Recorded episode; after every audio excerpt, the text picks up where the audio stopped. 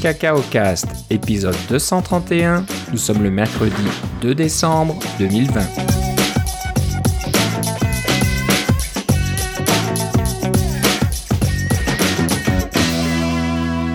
Bonjour et bienvenue à tous dans ce nouvel épisode de Cacao Cast. Comme d'habitude, Philippe Casgrain est avec moi. Comment ça va, Philippe? Ça va très bien. Et toi, Philippe? Ça va très bien. On vient de commencer le mois de décembre, la saison des fêtes s'approche. Euh, malgré euh, la situation euh, actuelle, on va quand même essayer d'être positif. Et puis moi j'ai hâte de prendre un petit peu de congé pendant les fêtes. Donc je ne sais pas si on va se parler pour un nouvel épisode d'ici la fin de l'année ou pas. On va regarder ça au niveau du calendrier, comment ça marche on, verra, on fera de notre mieux, mais bon, si jamais vous nous entendez pas euh, jusqu'au début de, l'année, c'est que voilà, on n'a pas réussi à enregistrer un nouvel épisode. Donc je voulais juste en parler maintenant. Euh, on en reparlera peut-être d'ici la fin de l'émission euh, pour voir si ça peut se faire ou pas, en fonction de tes plans pendant les fêtes. Mais D'habitude, on enregistre toutes les trois semaines, et là, je regardais en préparant l'émission que ben, dans trois semaines, ça sera le 23 décembre. Donc, bon, peut-être enregistrer le 23 décembre, mais je sais pas si j'ai vraiment envie de faire du montage euh, de podcast euh, à Noël, à la veille de Noël ou le jour de Noël, donc on verra. 23 décembre, joyeux Noël, monsieur Côté. Salut TQ, on se reverra le 7 janvier. Voilà, c'est quelque chose comme ça. c'est une chanson de beau dommage. Ah, ok, référence, pour pas, nos, référence pour tous nos, euh, nos, auditeurs québécois. Ok, ok. Moi, je la connaissais pas, mais je l'écouterai. on, la mettra dans les, on la mettra dans les notes de l'émission. Exactement. Euh, donc voilà, euh, bah, on a pas mal de choses, mine de rien. Euh, ça va être pas mal orienté nouveauté Apple dont on a discuté il y a quelques temps. Là. Il y a donc eu beaucoup, beaucoup d'annonces, surtout au dernier épisode où les Apple Silicon, les Apple M1 sont, sont sortis. Donc on va parler pas mal de ça parce que de mon côté, euh, le Père Noël était un petit peu euh, en avance cette année et euh, m'a offert un Mac Mini M1. Donc je vais parler un petit peu de mon expérience et comment ça marche. Et Philippe, tu nous avais dit la dernière fois que tu allais commander un iPhone 12 mini pour ton épouse et un HomePod mini. Donc c'est ça. Alors tu les as reçus. Comme chez nous, le, Père Noël est passé d'avance effectivement, mais ça, voilà. C'est clair que c'est dans les cadeaux de Noël. Exactement. Donc euh, j'ai hâte que tu m'en parles parce que je suis vraiment intrigué par le iPhone 12 mini, puis aussi par le HomePod mini. Puis je vais te, je vais te dire pourquoi un petit peu en expliquant euh, la configuration de mon Mac mini. Euh, donc si ça te dérange pas, je vais commencer le premier. Vas-y. donc j'ai en suivant, je ne sais pas si c'était en air que tu m'as donné ce conseil ou pas. Je crois que c'était à la fin de l'enregistrement. Oui, c'est quand euh, on, déblatérait à la fin. C'est ça. Donc je pense que les auditeurs ont entendu un petit peu ce que tu me, me recommandais de prendre le, Mac Mini de base parce qu'encore une fois, c'est une machine qui est dans, ma cuisine. Donc euh, j'ai un petit meuble là. Euh, dans ma cuisine où il y a un écran que j'avais installé. Avant, il y avait un, un iMac là-dessus, accroché au mur, euh, très sympathique, mais c'est un iMac de 2011 un peu poussif là, qui, qui chauffait beaucoup euh, quand, quand, je regardais une vidéo YouTube ou un film sur Netflix parce que... Ah, alors tu avais un, un, un, bras VESA ou quelque chose comme ça dans C'est ça, j'avais commandé le bras VESA. À l'époque, on pouvait le commander et l'installer par la suite. On peut plus le faire maintenant avec les iMac. Il faut commander l'iMac spécial euh, avec le, le bras VESA dès que tu le commandes, parce que apparemment tu peux plus le changer toi-même, donc ça c'est un peu dommage. Alors j'avais acheté le kit qui n'était pas donné, je pense, euh, mais bon c'était d'assez bonne qualité. Là c'était une pièce en aluminium euh, assez imposante. Et donc j'avais installé ça euh, dans ma cuisine et je t'avoue que c'était sympa parce que de pas avoir le pied, c'est l'iMac donne l'impression d'être un petit peu en suspens dans l'air. Et puis j'ai un clavier sans fil et un trackpad pareil sans fil. Donc j'aimais bien, j'aimais bien le look. Et voilà, donc euh, il, chauffait beaucoup. Hein. Je t'avoue que le haut de l'iMac était brûlant euh, si j'avais regardé euh, un film sur Netflix par exemple. donc c'était un petit peu un problème et le ventilateur marchait quasiment tout le temps. Mais ça, c'est pour ta cuisine, alors ça va, tu fais cuire, tu mets ta poêle. Ouais, ça chauffe un petit peu. Je devrais mettre des choses à cuire dessus, mais bon, c'est pas vraiment ce que je voulais. Bon, moi, iMac est un chauffe-plat. et c'est ça. Donc je pense qu'il se passait, c'est que euh, c'était quand même un iMac euh, de 2011, donc il n'y avait pas de décodage vidéo intégré. C'est tout se fait par le CPU, j'imagine, même pas le GPU, donc euh, c'est pour ça qu'il chauffait énormément. et en plus, donc ça c'était un problème déjà, donc je me disais, il va falloir que je pense à trouver quelque chose d'autre. Et en plus, j'avais un, un, disque et SSD intégré, comment ça s'appelle déjà maintenant? Fusion, c'est ça Fusion, un Fusion. Et je pense que le disque mécanique a rendu l'âme. Donc, euh, bon, quand le disque mécanique rend l'âme, il euh, n'y a plus rien qui marche. Là, il ne voulait plus démarrer. Donc, euh, j'ai quand même essayé de démonter tout ça. C'est assez compliqué sur l'iMac. Hein. Il faut enlever la vitre de l'écran, mmh. dévisser tout l'écran, etc. pour arriver derrière. Il y a des petites nappes et des fils très, très fragiles à débrancher. Et euh, j'arrive à donc changer mes disques et tout ça. Puis quand c'est le moment de remettre tout ça, et ben il y a une des petites nappes très fines, très fragiles, qui se cassent un petit peu. Les connecteurs commencent à se tordre et tout ça quand j'essaie de les remettre. Je pense que c'était peut-être déjà un problème euh, avant, j'imagine. Donc je me suis dit, bon, alors il va falloir que je trouve un câble de, de rechange. Et bien sûr, trouver ce genre de pièce d'une machine de 2011, c'est pas évident. Je trouve un site américain avec la photo qui, qui, représente exactement le câble que je dois changer. Je commande ça, j'attends 2-3 semaines, ça prend une éternité. En plus, c'était euh, relativement cher. Et quand le truc arrive, c'est un câble qui a rien à voir avec ça. C'est un câble du modèle 21 euh, pouces, c'est ça le plus petit, qui bizarrement n'a pas n'utilise pas le même câble. C'est un câble différent. Et puis là, je me suis dit, oh, zut, non, il faut que je renvoie ça aux États-Unis. En plus, ça vient des États-Unis. Donc, j'ai laissé mon iMac là dans un coin de mon bureau euh, prendre la poussière pendant un moment. Puis, entre-temps, j'avais un écran 4K qui traînait, bah, qui traînait entre guillemets, mais euh, j'utilisais avec un ordinateur pour le travail. Je le mets là-haut, je mets une Apple TV dessus. Puis, je dis, bon, bah, on peut au moins regarder euh, YouTube et Netflix sur l'Apple TV. Euh, mais j'ai quand même euh, la, famille qui me dit oh, c'était mieux avant avec le l'iMac. Euh, là, on n'a plus de clavier, on peut plus vraiment utiliser Safari, machin et tout ça. Je dis bon, ok, il falloir peut-être que je trouve une solution. Et bien sûr, c'est là où je me suis dit remettre un nouvel iMac, c'est pas donné quand même un iMac. Hein. c'est dans les 2000 dollars canadiens minimum si je veux un 27 pouces. Bien sûr, je veux l'écran le plus large. Donc je me suis dit ah, c'est un petit peu cher. je dis un Mac mini, ça serait l'idéal. Je regarde les Mac mini à l'époque, c'était toujours des Intel.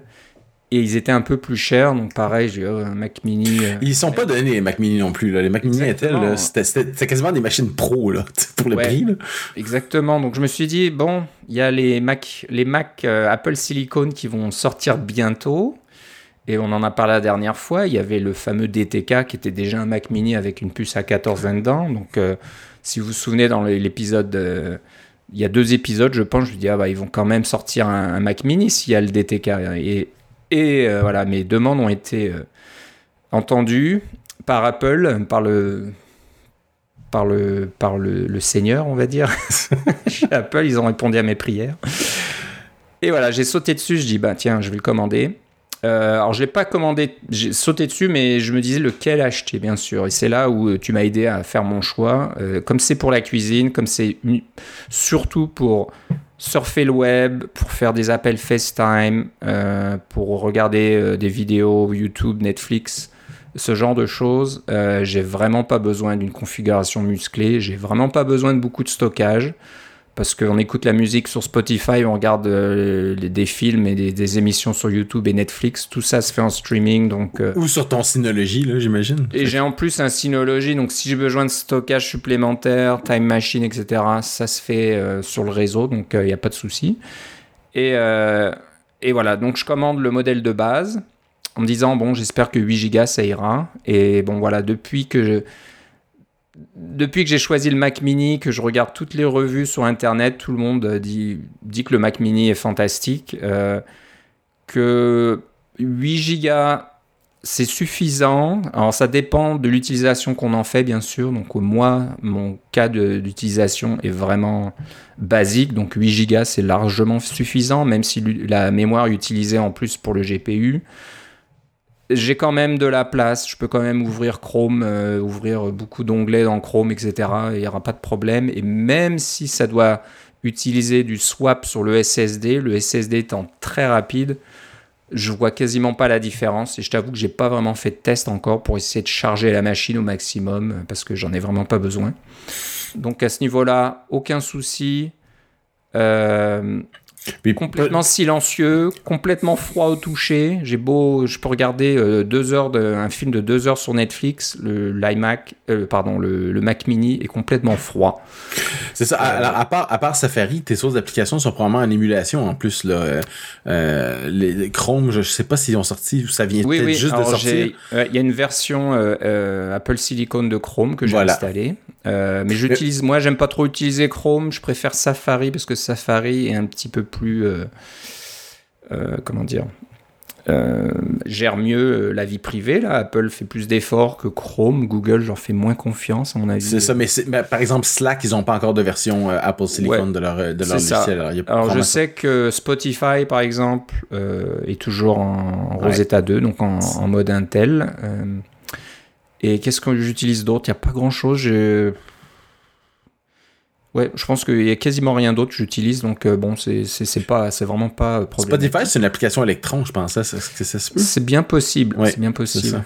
Et euh, bah, on va en parler après. Apparemment, Electron, euh, maintenant, euh, va sortir une version compatible M1. Donc, bon, mais ça, c'est clair que ça va arriver dans un avenir rapproché. Alors, à ce moment-là, tu vas pouvoir juste installer ça sur ton Mac mini, puis voilà, tu vas récupérer encore de la mémoire, puis des choses comme ça. Alors, c'est... Exactement. Donc, très content, ça marche très bien. une petite mauvaise surprise, mais ça n'a rien à voir avec le Mac mini, c'est que mon écran euh, à une prise HDMI et DisplayPort. Je me dis, oh, ben, je vais le brancher sur HDMI parce que le Mac mini a un port HDMI. Euh, malheureusement, mon écran est un petit peu âgé, il a 3-4 ans peut-être, donc c'est pas du HDMI qui supporte 60 euh, frames par seconde, là, 60 ah, images secondes. C'était limité à 30 images par seconde. Et je t'avoue qu'on a vraiment perdu l'habitude. Hein. Quand on travaille au moins 60 images par seconde, voire plus, quand on repasse à 30, ça fait mal aux yeux tellement euh, la, souris est saccadée, on bouge les fenêtres, là, c'est, tout est saccadé. C'était vraiment pas agréable. Donc j'ai dû commander un câble USB-C DisplayPort et voilà, 60 dollars plus tard, j'ai 60 images par seconde. Voilà. Mais bon, ça vaut le coup ça vaut le coup. Donc euh, ça c'est bien. Donc je dis il est froid au toucher. Euh, comme, comme dirait James Bond, c'est rien que pour vos yeux, c'est ça? C'est ça exactement. Donc euh, c'est froid au toucher. Quand je mets ma main sur le ventilateur, de temps en temps je sens de l'air froid qui sort. C'est même pas de l'air chaud, c'est de l'air froid qui sort. Donc on se demande vraiment à quoi sert ce ventilateur dans le Mac Mini quand on ne pousse pas vraiment? et puis sinon ça fonctionne. J'ai juste une petit souci avec mon clavier Bluetooth euh, Apple qui est un peu vieux. C'est la génération 2009. Donc, euh, tu sais, les claviers où on met les piles AA euh, mhm, mhm. à l'arrière, là. Qui Ce clavier, il a toujours très bien marché avec mon iMac, mais là, avec le Mac mini, ça fait deux, trois fois que je perds la connexion et que ça, me prend 10 minutes pour essayer de le reconnecter. Il faut que j'enlève les piles, je remette les piles, que j'essaie de réinitialiser, euh, refaire le, pairing et tout ça. Je ne sais pas si c'est un problème avec euh, le, driver Bluetooth du, Mac mini ou quoi. Donc c'est un petit peu plus compliqué. Je pense pas que j'ai ce problème avec la dernière génération du Magic Keyboard Bluetooth que j'ai devant moi, que j'utilise euh, pour mon MacBook Pro. Mm avec mon MacBook Pro. Donc, bon, possible que dans l'avenir, il va falloir que je mette à jour un petit peu tout ça, mais je t'avoue que le clavier, euh, le Magic Keyboard et le Magic Trackpad. Si tu as dépensé 60$ pour un câble, tu peux peut-être échapper un peu d'eau sur ton clavier puis te dire que tu en as besoin de nouveau. Ouais, c'est Après, es dans la cuisine. C'est pas donné, hein, ils sont assez chers. Hein. Si tu achètes les deux, tu en as pour plus de 340 Ouais, ouais, ça monte quand même assez. Euh, voilà. Euh, donc voilà, ça marche très bien. J'ai rien à redire. Ce que, je pense, à mon avis, je sais pas si je l'avais dit la dernière, je crois que je l'avais dit la dernière fois aussi, c'est que vu l'enveloppe thermique du Mac Mini qui est bien trop large, parce que encore une fois, ce truc ne chauffe pas ou à peine. Je ne pense pas qu'on a besoin d'un boîtier si grand. Et en plus, le nombre de ports à l'arrière est assez limité. Hein. donc, euh, euh, un port Ethernet 1 gigabit, deux ports USB-A, euh, USB-A 3.1, je crois, ou quelque chose comme ça, et les deux ports USB-C et un port HDMI, et puis le, la prise euh, pour le, chargeur, la prise secteur. c'est quasiment une. Euh, on trouve quasiment ça sur une Apple TV. Donc, euh, à mon avis, euh, l'année prochaine, le Mac Mini va être deux fois plus petit. J'en suis, suis, certain. Donc, je serai un petit peu juste embêté d'avoir ce Mac Mini M1 de première génération qui va ressembler à une brique par rapport au Mac Mini deuxième génération qui sortira dans un an ou deux, qui sera probablement tout petit. Mais voilà, sinon, euh, j'ai pas à me plaindre. Le prix a baissé un petit peu par rapport au Mac Mini Intel, donc euh, je pense que c'est une bonne affaire. Et moi, je, l'utilise vraiment au minimum. Je fais pas grand chose avec, mais je suis sûr que je pourrais installer Xcode là-dessus, installer des, outils de développement, euh, faire plus de choses. Il n'y aura probablement pas de souci. Ça, ça fonctionne vraiment très bien. Une chose que j'ai pas encore fait, j'ai pas encore euh, installé d'application iOS. Donc, euh, ah oui, ok. J'en ai pas trop l'utilité, mais il va falloir que je fasse le test quand même, d'aller sur le App Store et puis de trouver une application iOS intéressante à tester là-dessus. Euh, moi, j'essaierai celle de Spotify, juste pour le plaisir. Oui, bah, c'est ça, je pensais à ça. Donc, peut-être que ça sera quelque chose que je, je vais tester bientôt. Donc, c'est un truc que j'ai pas encore fait. Donc, j'ai pas vraiment fait beaucoup de de, de, tests, de compatibilité. Euh, j'ai pas essayé de, faire fonctionner Windows. Mais non, c'est un, Mac mini utilitaire. Là. Y a pas voilà, donc euh, je, je, le garde assez en santé. Je veux pas trop bricoler parce que voilà, j'ai des membres de la famille qui seraient euh, relativement fâchés s'ils essaient de l'utiliser puis que ça marche plus ou qu'il y a des Moi, je peux te dire que j'ai vraiment, vraiment hâte que l'équivalent du MacBook Pro 16 pouces sorte en, Apple Silicon. Ça, c'est clair que c'est ma prochaine machine et j'ai déjà mis mon argent de côté pour ça. Là, c'est... Euh, c'est prêt, là, j'ai hâte. Mais euh, ouais. je suis pas encore. C'est sûr que si j'échappais de l'eau sur mon clavier demain là que il faudrait que je change. Je pense que j'irai vers le 13 pouces euh, M1. Euh, j'en entends beaucoup de beaucoup de bien, malgré les compromis dont les, deux ports USB, USB-C euh, seulement et des choses comme ça. Là. Mais comme puis ça serait peut-être une machine de transition que je revendrais dans dans 6 ou 9 mois. Là. C'est probablement quelque chose comme ça que je ferais. Mais ceci dit, j'ai vraiment vraiment hâte que cette machine-là arrive. Bah, je suis bien d'accord avec toi. Donc, euh, les auditeurs le savent probablement que j'ai acheté un MacBook Pro 16 pouces en début de cette année. Donc, c'est le modèle 2019. Alors, j'ai pris euh, une belle machine quand même parce que je l'utilise pour mon travail aussi.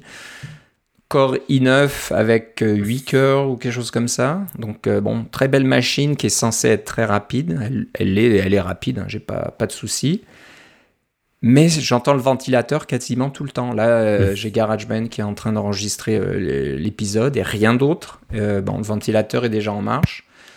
quand je travaille la journée et puis que Time Machine se met en marche, les ventilateurs démarrent et tout ça, et là tu te dis, ça, fait, ça fait un peu vieux diesel maintenant que les modèles Tesla sont sortis. Donc ça, ça, va être de plus en plus dur de supporter ça. Hein. quand maintenant on peut faire de de l'informatique sur des machines qui ne chauffent quasiment plus. Euh, certaines, comme le MacBook Air, n'ont même plus besoin de, ventilateur et d'avoir cette machine à côté là qui, se met en marche comme un, petit aspirateur là. Ça, ça, va être de plus en plus difficile et je pense que Intel et même AMD euh, doivent se faire du souci parce que pour le, marché comme ça de, l'informatique personnelle et des ordinateurs portables, ou des, petits ordinateurs comme le Mac mini, ça va être difficile d'imposer des, des, machines qui ont besoin de gros ventilateurs hein, qui, qui, démarrent pour le, dès, qu'il y a la moindre, moindre charge sur le CPU. Donc euh, c'est certain que la Apple Silicon marque un petit peu un changement d'air dans, R comme ERE, e, pas AIR, parce que voilà. Il y a un changement d'air AIR, parce qu'il y aura peut-être plus besoin de ventilateur là.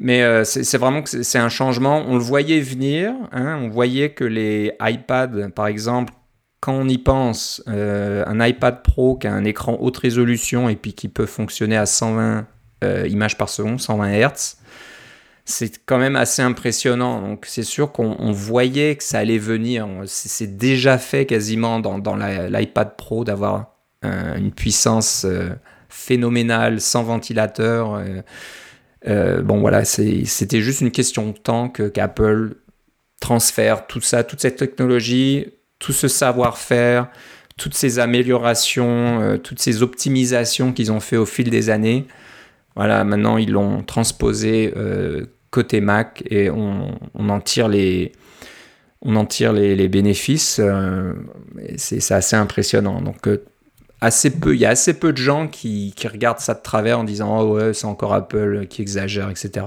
Même les gens du monde PC là sont assez impressionnés par les performances. Et ce n'est que le début. On parle là, c'est juste les machines de première génération. Donc à mon avis, euh, Philippe, ton MacBook Pro 16 pouces M2 ou M3 ou M, 2 x ou M2Z ou j'en sais rien, euh, ça sera certainement une super machine euh, et puis qui sera quasiment, qui sera complètement silencieuse. Donc un petit peu de patience. Il va falloir attendre l'année prochaine pour ça. L'année prochaine, ça arrive vite. ça arrive vite. Donc voilà, ne mets pas d'eau sur ton clavier encore. Attends. Non, non, c'est ça. voilà, donc euh, voilà, moi, Mac Mini, je suis très content. Euh, bon achat. Euh, encore une fois, peut-être que j'aurais dû attendre pour la deuxième génération, etc. J'avais, j'avais juste besoin d'une machine dans ma cuisine, là, parce qu'on on a pris l'habitude d'avoir un ordinateur disponible. Euh, alors, ce que j'ai dû faire, c'est comme c'est un Mac Mini euh, pour faire du FaceTime, euh, et puis j'ai pas un écran cinéma display. Je pense que ça marcherait. Je pense que la dernière génération cinéma display, je sais pas si supporte. non, ça marche parce que en fait, j'ai un, un Mac Mini ben, Intel. J'ai un Mac Mini Intel ici. Il est branché sur un, Apple Thunderbolt display qui a une caméra et ça fonctionne très bien. Ma fille s'en sert pour faire des ses cours à distance et ça marche très bien. Alors, je t'avoue que j'ai regardé sur euh, Kijiji, je me suis dit, ah, si j'en trouvais un, ce serait peut-être bien, parce que comme ça, je peux le mettre dans ma cuisine et j'aurai la caméra intégrée, etc. En plus, tu peux les monter VESA aussi. tu as déjà montage les monter VESA, mais voilà, il se trouve pas, il y en a pas beaucoup. Hein. Le seul que j'ai trouvé, c'était vraiment un vieux, vieux euh, Thunderbolt 2. Euh, bon, faut peut-être que je cherche un peu plus. Je t'avoue que j'ai pas fait beaucoup d'efforts. Euh, je sais pas quelle est la résolution de ces écrans-là. Euh, ils sont tous Thunderbolt 2 et c'est l'équivalent d'un iMac 27 pouces euh, non Retina. Non Retina. 25-60 par quelque chose. J'en regarde, j'en ai un en ce moment devant moi. On, en a deux dans la maison. J'en ai un qui appartient au bureau parce que j'ai mon bureau à la maison, comme beaucoup de personnes. et j'en ai un que j'ai acheté moi-même, comme tu dis, sur Kijiji, pour ma fille, qui est celui, il, est tout seul et c'est son écran à elle. Euh, ça a l'air d'un ça a l'air d'un iMac, il y a la caméra FaceTime intégrée, ça fonctionne très bien, mais ça fonctionne vraiment uniquement avec des Mac. Alors c'est pour ça que le, le gars me l'a vendu euh, parce que lui il s'était acheté un PC puis il était pas capable de le brancher. Il aimait beaucoup l'écran, mais il y avait aucune façon de brancher l'écran sur son PC, alors il l'a vendu. Mais euh, ça a coûté cher quand même. C'est pas donné là. Ouais, c'est ça. Donc, je vais quand même regarder un peu plus parce que ce que j'ai dû faire donc pour FaceTime, c'est acheter une caméra USB euh, externe. Ouais, bien sûr. Qui marche très bien. C'est une Logitech euh, Brio qui peut, qui, peut même faire du 4K. Mais voilà. T'as déjà beaucoup mieux les caméras FaceTime intégrées qui sont juste 720p là quand même. Ouais, ouais. Donc la qualité est superbe, mais bon, euh, ça dépend avec qui je fais du FaceTime 4K, ça passera jamais là. Mais bon, si au moins je peux faire du 1080p, je, je suis content. Donc c'est vrai que la qualité de l'image est assez impressionnante. Ouais.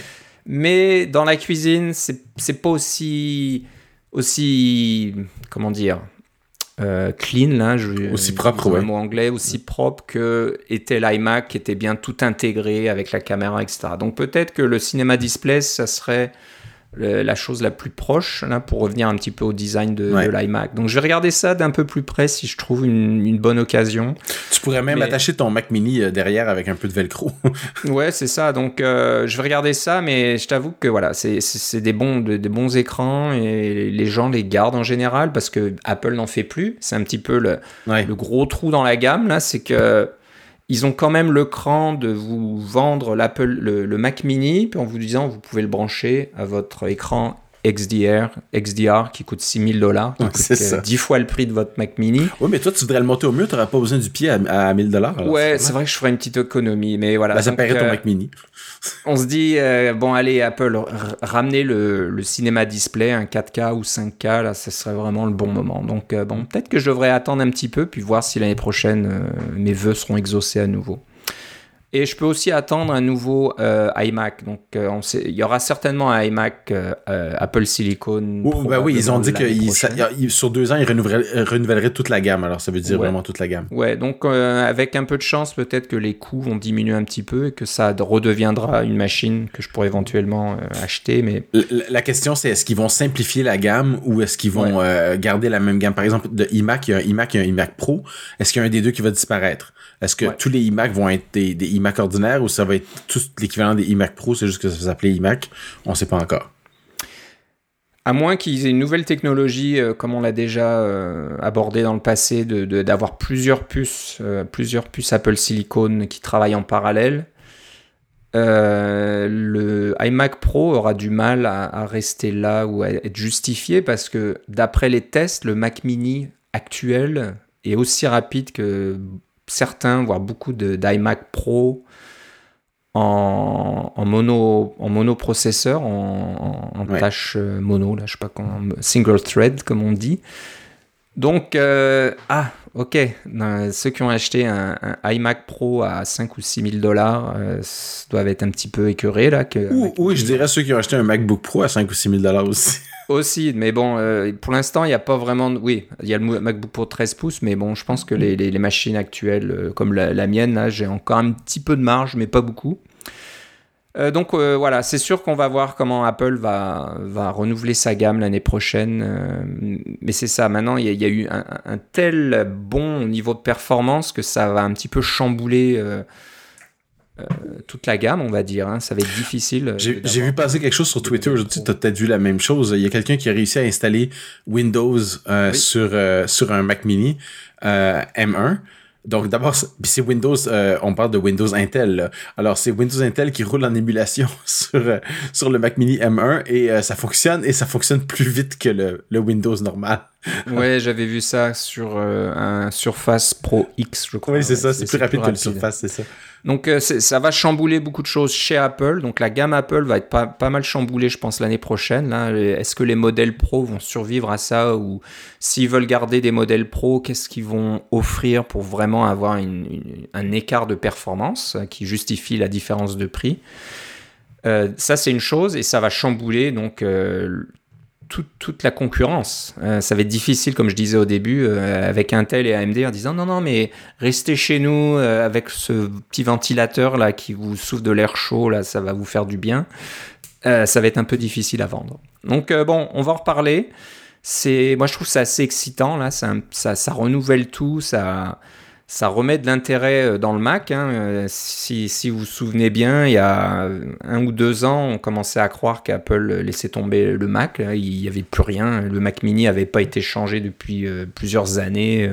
Ça, devenait assez inquiétant.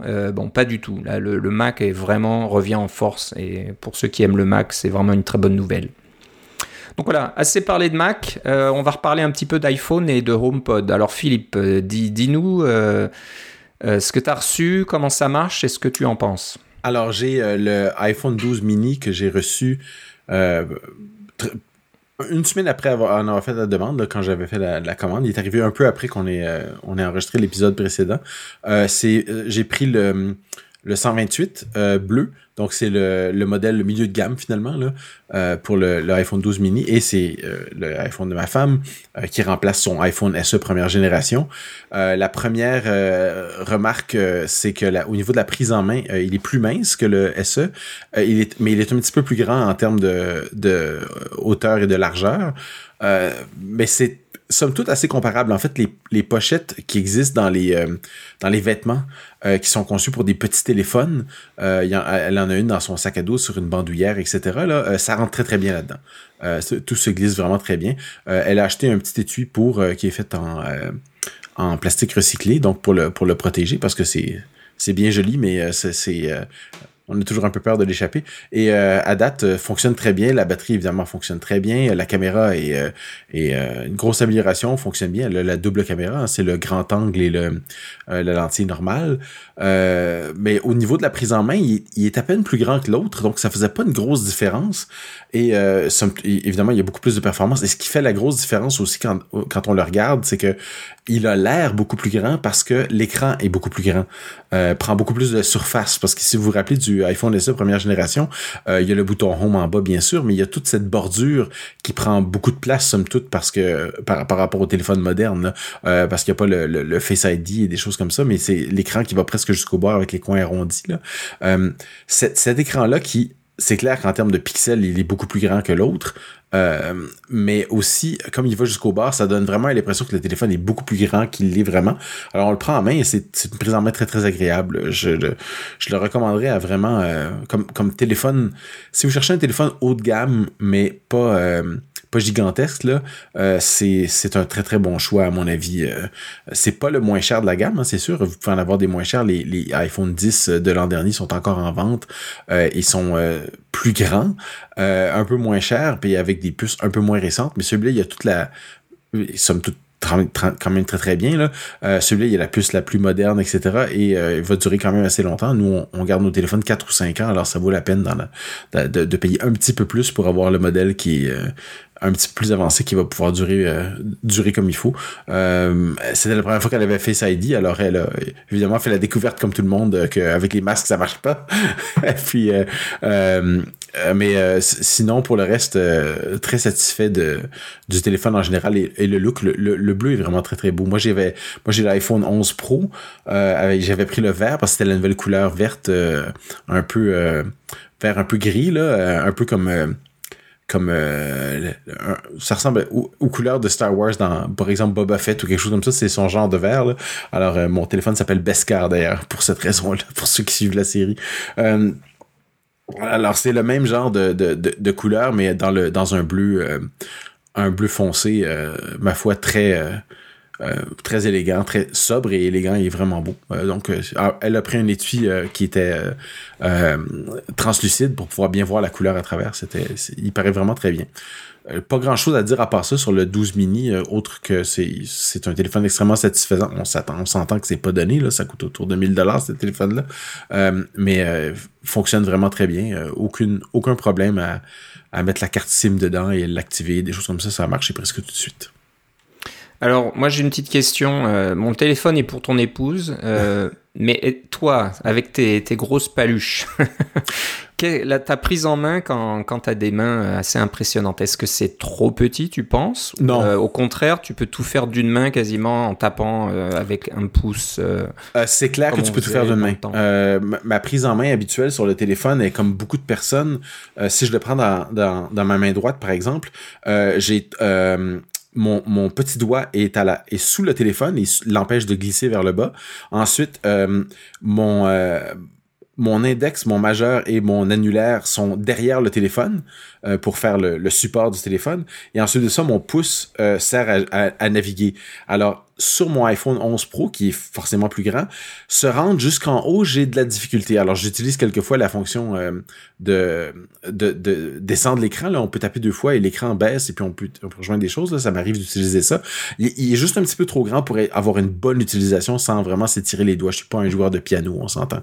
Euh, mais alors que l'iPhone 12 mini, euh, tu peux tout faire avec ton, avec ton doigt. Ça va vraiment, vraiment bien. puis le fait que le clavier soit, comme le téléphone est plus petit, le clavier est plus petit. Euh, c'est pas un gros problème. On s'habitue très très vite à, à, taper aux bons endroits pour euh, euh, toucher le clavier. J'ai pas eu de, de, de, grosses différences. Puis quand on le regarde, c'est sûr que quand on les met côte à côte, on voit qu'il y en a un qui est plus petit que l'autre. Mais si tu le regardes par lui-même, c'est plus difficile de dire parce qu'ils ont le même look. Hein. C'est le même genre de téléphone avec l'écran jusqu'à toute la bordure, le Face ID en haut, la petite barre de Home en bas et des choses comme ça. Ils ont vraiment le même look. donc de loin, là, tu peux pas vraiment savoir. Mais au niveau de la prise en main, j'ai pas on n'a pas eu aucun problème. Et pour mon épouse, c'était à peine plus grand. Et puis elle a bien, euh, apprécié. Ok, donc euh, c'est bon, c'est bon à savoir. Donc c'est un, un téléphone que tu pourrais euh, avoir pour toi, quoi. Absolument. Tu n'as pas de problème. Hein. Non, non. Tu n'as pas de compromis. Tu dis pas, ah, c'est un petit machin là. Euh, non, évidemment, le seul, le seul compromis, c'est comme il est plus petit, il y a forcément un peu moins de batterie, hein, on s'entend. Mais euh, c'est amplement euh, une journée et demie sans problème avec ce téléphone-là. Ok, excellent. En ce, en ce moment-là. Ouais. Alors, on va passer au HomePod Mini. Alors, je voulais en parler avec toi parce qu'une chose dont, je n'ai pas parlé au sujet de mon Mac Mini, c'est le son. Hmm. bon, le son était peut-être était pas terrible vraiment sur le iMac, euh, bon, mais était correct. Il y avait quand même des, haut-parleurs assez conséquents à l'intérieur de l'iMac, donc euh, je pouvais juste voilà écouter euh, un film, regarder un film et puis entendre la, bande sonore sur les haut-parleurs de l'iMac. Donc c'était correct, c'est pas fantastique mais correct. Bon là c'est terminé, iMac Mini, un petit haut-parleur à l'intérieur mais qui est vraiment poussif là quand je le mets vraiment au maximum euh, bon c'est pas très fort ça va pas me casser les oreilles. Et euh, bon la qualité pas fantastique. Alors ce que j'ai fait c'est que moi j'ai un Sonos One donc un haut-parleur intelligent de la marque Sonos que, que j'aime bien. Ils ont très bonne qualité euh, la qualité sonore est très bonne. Et euh, ils supportent AirPlay 2 depuis l'année dernière. Ils ont fait une mise à jour logicielle, hein, parce qu'à l'origine, il n'y avait pas de support AirPlay euh, dans, le Sonos One. Il y en avait peut-être sur d'autres euh, modèles, mais je suis pas sûr. Donc ils ont mis à jour et j'ai eu euh, accès à AirPlay 2. Je dit ah super, je vais pouvoir utiliser mon Sonos avec AirPlay. Donc j'essayais à l'époque avec mon iMac, rien à faire. L'iMac trop vieux. J'arrivais pas à me connecter. Je pense que je voyais dans la liste le Sonos apparaître, mais dès que je me branchais dessus, aucun son euh, sortait. Je pense que c'est parce que pour AirPlay 2, tu as besoin de, de, plus de bande passante sur ton, euh, sur ton Bluetooth et puis c'est ouais. pas, pas, possible avec la puce. Ouais, un truc comme ça. Donc euh, bon, ça n'a pas marché. J'étais pas mal déçu. Puis là, bon, j'installe mon Mac Mini. Je dis, bah là, ça devrait marcher.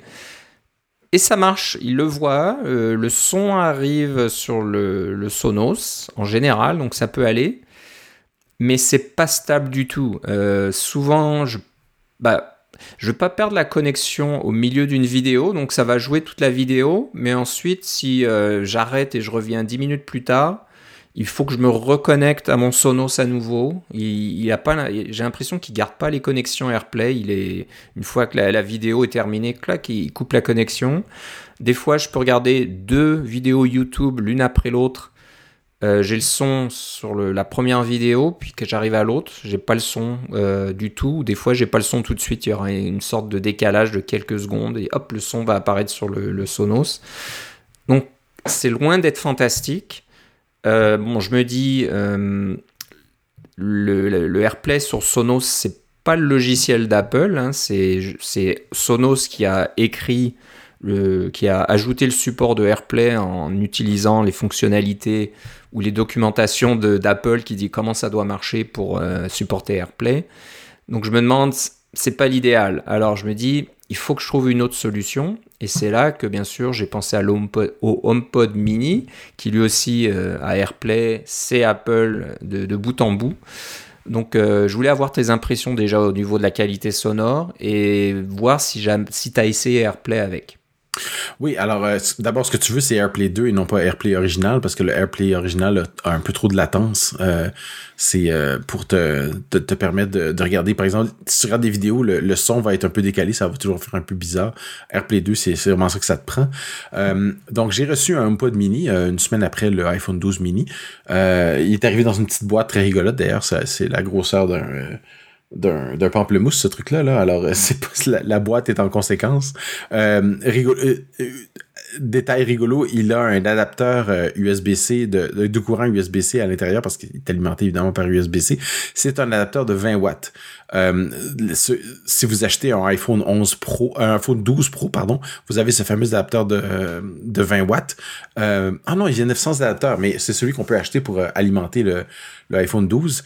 Euh, c'est le même, mais si vous aviez un, iPhone 11, il y avait un adapteur de 18 watts qui n'est pas suffisant. Ça prend vraiment l'adapteur de 20 watts pour l'alimenter. Donc, euh, mais, il vient avec. Contrairement au, iPhone 12, ça, vient avec le, le, le, le HomePod. Euh, quand je l'ai branché, la configuration était très simple. Ça se fait à l'aide du téléphone et puis euh, il se connecte au réseau Wi-Fi, etc. Euh, le téléphone le reconnaît tout de suite, il lui passe les informations et à ce moment-là, il devient euh, disponible sur votre réseau. Alors, vous lui donnez un nom. Par exemple, il s'appelle Cuisine. Alors, il vous donne un parce qu'il est dans la cuisine. C'est des noms pré, euh, pré-enregistrés, mais vous pouvez mettre votre propre nom. Euh, et euh, là, il apparaît comme destination AirPlay, comme tu dis. Si je peux faire, il euh, n'y a pas de, de, de, support Spotify natif dessus, mais si je fais jouer une, une musique Spotify sur mon téléphone, je peux l'envoyer par AirPlay sur euh, sur le, le HomePod. Euh, j'ai pas beaucoup fait de, AirPlay parce que ce que je fais plus, c'est euh, en ce moment, c'est euh, ben, je parle à Siri, je pose des questions, ça fonctionne bien. Euh, J'aime bien Siri sur le HomePod plus que sur les autres appareils parce qu'il a tendance à, ben, d'abord il embarque en premier. Euh, c'est comme s'il y avait une priorisation qui existait entre la montre, le téléphone et le HomePod qui sont tous dans la même pièce. Là, je les ai tous avec moi dans la cuisine. si je dis dis machin pour ne pas pour ne pas l'activer maintenant, euh, euh, mademoiselle ou quelque chose comme ça. Euh, euh, c'est toujours le HomePod qui répond. Euh, ça, ça va bien. Et les commandes pour monter le son, baisser le son, arrêter, etc. Et on peut faire des minuteurs, ce qui est très très pratique dans la cuisine. Et on peut leur donner un nom. Alors, dit mademoiselle, met un, un, met un minuteur de 60 minutes pour le pain. Et puis, à ce moment-là, elle va répondre, d'accord, il va avoir un, un, minuteur dans 60 minutes pour le pain. Et quand c'est 60 minutes plus tard, ça sonne. Et ensuite, on entend le, la petite musique de d'alarme. Et en plus de ça, il y a Siri qui dit ceci est un minuteur pour le pain. Alors ça va bien. On peut mettre des minuteurs multiples euh, si vous avez différentes choses là. Euh, euh c'est quelque chose qui n'existait pas sur euh, Siri avant, qui existait sur tous les autres cylindres et assistants. je suis content de l'avoir. Comme c'est moi qui l'ai programmé avec mon téléphone, il semble avoir mes informations beaucoup plus que les, celles des autres. Alors, euh, dans mon carnet d'adresse, il y a deux Philippe. Il y a un, il y a moi et il y a un Philippe, un certain Philippe Guitare. Alors quand ma femme est dans la cuisine et elle veut envoyer un message à Philippe pour dire que le souper est prêt, euh, ça s'en va à toi. Alors si tu reçois des messages, c'est ça, si tu reçois des messages que le souper est prêt qui viennent de, de mon épouse, tu vas savoir pourquoi. Évidemment, on peut lui dire, c'est, de, on peut, on dire à Siri de ne pas envoyer le message. c'est ce qu'on a réussi à faire à date, mais des fois, euh, euh Siri, euh, on, prête pas attention et le message part tout seul. Donc, il n'y a pas de euh, la gestion des utilisateurs multiples est pas extraordinaire encore. J'ai cru comprendre que en anglais, quand on configure Siri en anglais, il est capable de reconnaître différentes voix et d'avoir différents profils dans un certain sens là, euh, les, différentes euh, les, différentes choses. Mais ça, je vous en reparlerai quand ça sortira vraiment en français parce que moi j'ai aucune mon intention de parler à ma à ma mademoiselle dans un pamplemousse en, anglais dans ma maison. Ça se passe en français et je, je, je veux continuer à encourager euh, l'utilisation du français. Et je me dis, ils ont des statistiques là-dessus. Là. Si je le change à l'anglais, je vais disparaître de leurs statistiques en français. Euh, donc, euh, ça, c'est pour l'utilisation. Euh, j'ai fait un peu d'AirPlay. Ce que je fais beaucoup, c'est que j'écoute le radio-journal. Alors, quand on se lève le matin, d'habitude, on avait l'habitude d'allumer la radio. Mais là, on n'a plus de radio de cuisine. Alors, on peut juste demander à la mademoiselle dans un pamplemousse de faire jouer le radio-journal et ça va sortir les nouvelles de Radio-Canada, qui est ce que j'aurais écouté de toute façon. Alors, en fait, ils s'abreuvent au podcast de Radio-Canada et puis ils nous sortent le podcast et le euh, Radio-Canada a la, la, générosité de sortir leur, euh, la plupart de leurs émissions en balado. Euh, dont euh, des petits balados ponctuels de, de, 10 minutes qui sont effectivement juste les enregistrements des, des, des, euh, des, bulletins de nouvelles qui passent, par exemple, à 7 heures le matin, à midi et à 18 heures. Alors, si vous vous demandez un peu après 7 heures, un peu après midi ou un peu après 18 heures, vous avez les informations assez actuelles. Ça marche, ça marche vraiment bien. et puis, des fois, il y a une petite pub au début, alors on peut dire à, mademoiselle dans un pamplemousse d'avancer de 30 secondes et elle va le faire. c'est rigolo, on fait tout ça par la voix. Et là, en dernier, au niveau de la qualité sonore, euh, j'ai été très... Euh, je m'attendais à bien et j'ai eu bien. Euh, c'est pas à, se péter, à se pisser la tête sur les murs. Là. Vous allez pas faire des, des parties de danse et, avoir des tonnes de personnes. Quoi que vous pouvez pas faire ça en confinement, là, mais c'est pas ce genre d'appareil-là. Mais ma foi, si je monte le son et que je fais jouer de la musique, ça, ça sonne ça remplit très bien la cuisine et puis ça s'entend dans le reste de la maison. Là. Je, peux, je peux vraiment déranger le reste de la maison là, euh, avec ça. Et la qualité sonore est euh, surprenamment bonne. Il y a beaucoup plus de basses que je m'attendais dans le son, euh, ce qui est pas désagréable, mais ce qui est quand même surprenant vu la grosseur du haut-parleur. Et comme c'est évidemment c'est un, seul haut-parleur, on peut les mettre en avoir deux et avoir du stéréo ou en avoir deux et avoir la même musique ou passer la musique d'un endroit à l'autre à l'intérieur de la maison. J'ai pas encore décidé si j'allais prendre Apple Music mais euh, si je, passe à Apple One pour certains abonnements, puis que j'ai Apple Music à ce moment-là euh, dans, le, dans le bundle pour euh, quelques dollars de plus, je le ferai probablement, mais en ce moment, comme tu sais, on est une famille, comme chez vous, on est une famille Spotify. donc, on, je m'attends à ce que Spotify existe sur le HomePod disons, dans le courant de l'année 2021. Là. Je suis pas mal sûr que ça va arriver. Euh, les, les, API sont là et la balle est vraiment dans le camp de Spotify là, pour, euh, pour faire ce genre de choses-là parce que c'est un peu barbant de prendre son téléphone et faire du AirPlay. C'est rigolo pour la démo ou pour le truc occasionnel. Euh, et la dernière chose, j'écoute des podcasts et je suis. j'écoute un, j'utilise une application qui s'appelle Overcast, euh, qui est faite par Marco Arment, euh, qui, que je trouve, ma foi, très bien. Cette application euh, synchronise vraiment bien les, podcasts entre eux. il y a une fonction pour la montre, etc. C'est vraiment, vraiment bien. Euh, et il y a des petites fonctions comme euh, euh, lui appelle ça Smart Speed, c'est pour quand il y a des silences dans, dans un podcast, ça va les couper ou ça va les compresser, donc le, le podcast va, va un peu plus vite. on peut même accélérer la vitesse des, des gens qui parlent. Si vous trouvez qu'ils vont pas assez vite pour pouvoir écouter votre podcast, comme on fait quelquefois avec les, vidéos, on les accélère un petit peu pour que ça aille plus vite. il peut faire tout ça automatiquement, c'est un très bon logiciel mais euh, je peux je peux simplement l'utiliser en AirPlay pour écouter sur mon euh, sur mon HomePod, c'est pas natif du HomePod. Si j'ai mes podcasts à l'intérieur de l'application podcast d'Apple, à ce moment-là, euh, tout va être synchronisé automatiquement. Je peux demander au HomePod de me faire jouer tel podcast à telle telle version de tel podcast ou tel épisode et il va le prendre dans mes podcasts et ça va se synchroniser automatiquement avec ce que j'ai lu ou pas lu sur mon téléphone. Alors j'ai pas encore décidé qu'est-ce que j'allais faire. ça se peut que ça soit la, la, la chose qui me ramène à à utiliser euh, Apple Podcast, qui est quand même utilisé par, euh, à, vue de nez, 70% des gens qui écoutent des podcasts sur le sur l'iPhone. Ça, c'est les statistiques de, de Marco Arment lui-même. Il sait que son marché est largement dominé par, euh, par Apple Podcast. C'est peut-être quelque chose qui va me faire me tourner vers Apple Podcast, mais je suis pas encore rendu là. mais en général, pour le prix, c'est imbattable. Euh, c'est un peu plus cher que les autres cylindres de même, du même style, qui sont euh, euh, la, même grosseur avec le même genre, un peu de, qualité. Vous allez gagner en qualité sonore. Ils sont, sonnent mieux que les, les cylindres à, à 59 ou, ou 70 dollars fournis par Google ou Amazon. Et encore, le, le Google de base, vous pouvez l'avoir gratuitement, même dans certains cas. mais et Siri n'est pas au même niveau que, on s'entend que, Google Home ou que, que euh, voyons, Amazon, euh, Alexa. Mais euh, le, le à, date, c'est quand même bien et ça continue de s'améliorer tout le temps. Donc, moi, j'aime, je l'ai acheté principalement pour la qualité sonore et pour le, le les, les, quelques trucs que je voulais faire avec Siri. Et à date, ça fait vraiment bien la job, à mon avis.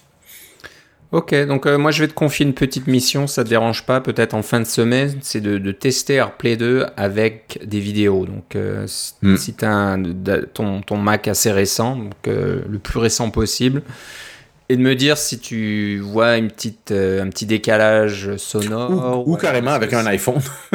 ou avec un iPhone et, et, voir si, Donc décalage, est-ce que ça, ça coupe Est-ce que tu as besoin de te reconnecter régulièrement, etc.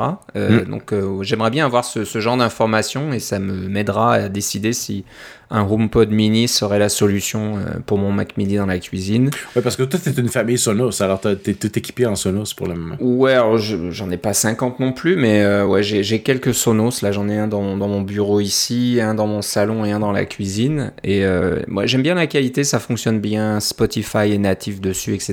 Donc, bon. Si je mets un HomePod mini, ce sera vraiment pour le Mac mini et je récupérerai ce Sonos pour le mettre dans une autre pièce, ça c'est pas un souci. Euh, mais voilà, je voudrais juste voir si, si ça fonctionne, si c'est une, une, bonne solution ou pas. J'ai regardé beaucoup de revues euh, sur YouTube et il y a très peu de personnes qui font ce test. Tout le monde fait un test de musique, etc. Mais personne dit tiens, est-ce que j'utilise un HomePod mini pour le son de mon Mac? Euh, Bon, très peu. Bon, ben parfait. Voilà, donc euh, bah, on en reparlera certainement. donc bon, bah, c'est un un carton plein. Là, tout le monde est content euh, de ses achats. Ouais, on, ouais, on, regrette rien. Donc, euh, c'est une bonne chose. Donc, voilà, si vous aussi, euh, vous avez acheté quelque chose ou pensez à acheter quelque chose. Ou vous, voulez, vous allez mettre sur le, sous le sapin parce qu'un HomePod mini au prix, là, c'est, ça rentre dans, dans, bien des budgets, ça. Pour, ouais, c'est un bon cadeau, je pense. Donc, bon, intéressant à voir. Ok, euh, on va parler d'une petite, euh, une petite nouveauté euh, aussi, donc qui pourrait être un, cadeau éventuellement. Donc le MagSafe Duo qui avait été annoncé et sorti hier ou avant-hier là ou aujourd'hui, je sais non, peut-être il y a quelques jours, je sais plus. Donc ce petit chargeur qui se plie comme un petit portefeuille et qui a un côté MagSafe pour téléphone et puis l'autre côté un petit adaptateur pour charger une Apple Watch. Il n'est pas donné, hein, c'est 169 9 canadiens et il ne contient pas euh, la petite brique. Donc vous avez un câble USB-C à l'intérieur. Euh, je pense que c'est USB-C des deux côtés, euh, mais si vous n'avez pas la petite brique, je sais plus si c'est la 20 watts, probablement la petite brique 20 watts. Ça prendrait probablement la 20 watts, oui, c'est ça il va falloir payer, je sais pas, c'est 19 dollars supplémentaires euh, pour avoir la petite brique aussi. Donc euh, bon, à voir. C'est, ça peut être pratique. Moi, j'avoue que ça me serait utile. Je charge mon Apple Watch euh, tous les jours et puis euh, je charge mon téléphone à côté. Donc bon, pourquoi pas? Ça pourrait être une petite idée. C'est juste pas donné donné. Donc faut voir. Il commence à y avoir des, des solutions concurrentes sur le marché qui ressemblent un petit peu à la solution d'origine qu'Apple avait montré, démontré d'avoir de, le comment je me souviens plus comment ça s'appelait, le Air Power, quelque chose comme ça. Hein. Oui, c'est ça. Et euh, on pouvait mettre euh, un petit peu les choses n'importe où là. Bon, c'est peut-être pas vraiment comme ça, mais il commence à avoir ce genre de solution. On peut charger son AirPod, euh, ses AirPod Pro par exemple, son iPhone, son Apple Watch là, d'une façon assez simple. À voir. Donc, tu sais, je viens de voir que le, la, pochette en cuir pour, la, pour l'iPhone 12 mini, cette, cette, petite pochette pour ranger son, son iPhone qui, contient un adapteur MagSafe aussi. Là. Elle est sortie aussi, mais elle aussi, elle est 169 C'est bah, quelque chose qui avait été annoncé en même temps qui n'était pas disponible. Euh, ouais. C'est pas donné. C'est bon, c'est Apple encore là. Ça rigole pas au niveau des accessoires. Mais bon, on voulait juste euh, noter voilà que le, fameux MagSafe euh, Duo était sorti pour ceux que ça intéresse. Je vais regarder rapidement pour le chargeur pendant tant qu'à être sur le site de Apple pour avoir le, le prix là. Euh, il est 25 dollars canadiens, l'adapteur de 20 watts. Ok. donc c'est pas trop mal. C'est 19 dollars US, je pense. Donc, ouais, ça, ça se peut. À ne pas oublier. Ouais. Ah, c'est voilà. Enfin bref, euh, donc c'est intéressant. Ça, me fait rigoler parce que je, euh, je, sais pas si mon épouse va m'entendre, mais j'ai acheté un petit cadeau de Noël qui est un, simplement un socle de chargement pour son iPhone parce que maintenant, évidemment, elle peut charger par Qi. Alors c'est un chargeur par induction comme ça. C'est juste le, la, c'est juste le, socle de, chargement. J'ai pas d'adapteur, j'ai pas de fil, des choses comme ça parce que j'en ai plein ici. Ça m'a coûté 8 dollars. OK. Ah, ben, Il est pas MagSafe, là, on s'entend, là, mais c'est juste un chargeur mais, cheap. mais ça fonctionne. Oui, c'est ça. Bah, moi, j'ai un petit peu sondé, on va dire, le, le, le marché, là, en, en, parlant à ma femme. J'ai dit, ah, ce serait peut-être pratique, un, chargeur sans fil pour ton iPhone. Et puis, c'est la réponse que j'ai eue. Je suis, ah, bah, à, quoi ça sert euh, brancher un un câble Lightning, c'est vraiment pas compliqué. bon, voilà, ok, je vais trouver une autre, euh, une autre idée de cadeau là. Mm. Euh, on verra, mais bon, c'est pratique. Si jamais ça apparaît euh, hein, sur, sur, le, la table de chevet, bon, on pourra peut-être l'utiliser quand même. C'est ça. Bon, voilà, on est presque à une heure d'enregistrement et on n'a pas encore parlé vraiment d'outils de, développement. Donc, ça y est, on va se rattraper on revient à Xcode, euh, pardon, aux, versions de Swift. Alors, tu as trouvé un, site euh, assez pratique euh, pour ceux qui se demandent quelle version d'Xcode supporte quelle version de Swift, c'est ça? Exact. Alors, il s'appelle swiftversion.net. Oui, c'est ça. Alors, c'est notre ami James Dempsey, dont on va parler tantôt, là, qui de, de, James Dempsey, les Breakpoints, qui est un, qui est aussi un, un, Canadien, euh, qui, euh, euh, qui a fait cette petite page. c'est juste un site avec juste une page web, mais ce que ça vous donne, c'est ça vous donne une, petite référence pour dire quand est-ce que cette version-là de Swift est sortie? par exemple, vous, vous utilisez, je sais pas moi, Swift 5.1. Alors, Swift 5.1 est sorti le 10 septembre 2019 et avec Xcode 11.0. Euh, Swift 5.1.2, c'est euh, Xcode 11.2, etc. Alors 5.1.3, c'est 11.3 et tout ça. Alors comme on sait que euh, quand, on, change de version de Swift, on a des fois des, euh, des petites euh, des petits trucs qui marchent mieux ou des petits trucs qui, euh, qui existent, qui n'existaient pas avant, des choses comme ça, des améliorations à l'API de Swift euh, et des, des librairies qui y sont associées.